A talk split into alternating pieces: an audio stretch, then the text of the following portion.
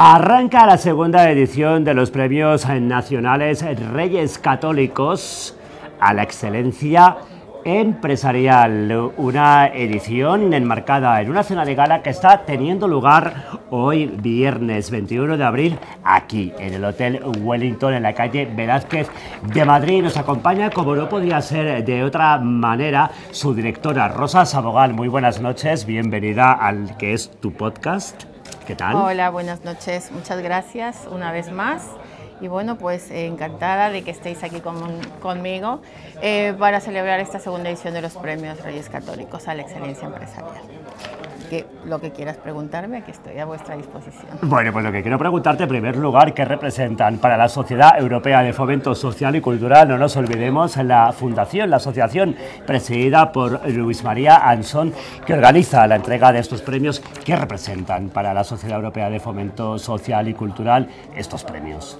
Bueno, representa un poco el prestigio eh, y reconocimiento a todos eh, los profesionales de diferentes sectores y bueno, pues de alguna manera em, dar una visibilidad mediática a través pues, de, de campañas de comunicación y, como no, de este podcast.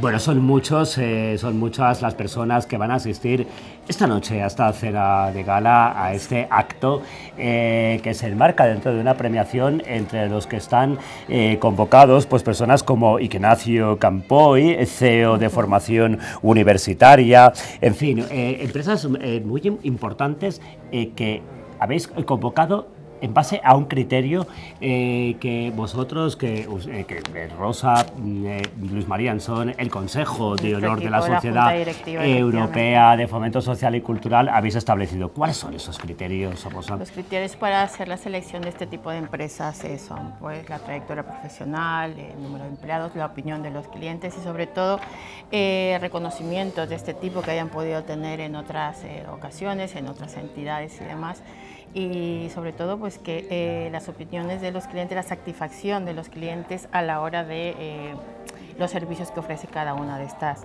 empresas. Eso es un poco los criterios que, que valoramos a la hora de seleccionar este tipo de empresas. Sectores muy diversos entre los que hemos podido ver, por ejemplo, una prevalencia del el medio ambiente, la sostenibilidad medioambiental.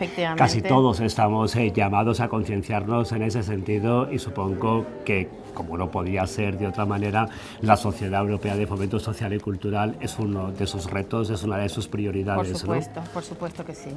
De hecho, entre una de las empresas, no voy a decir nombre para no destacar a ninguna, pero sí, que está relacionada con la sostenibilidad. Bueno, pues ya lo vemos, ya lo escuchamos. Rosa Sabogal, desde la Sociedad Europea de Fomento Social y Cultural, hablando, emitiendo su señal para este podcast que como no podía ser de otra forma, viene a recoger un sustrato de todo lo que va a ser esta velada.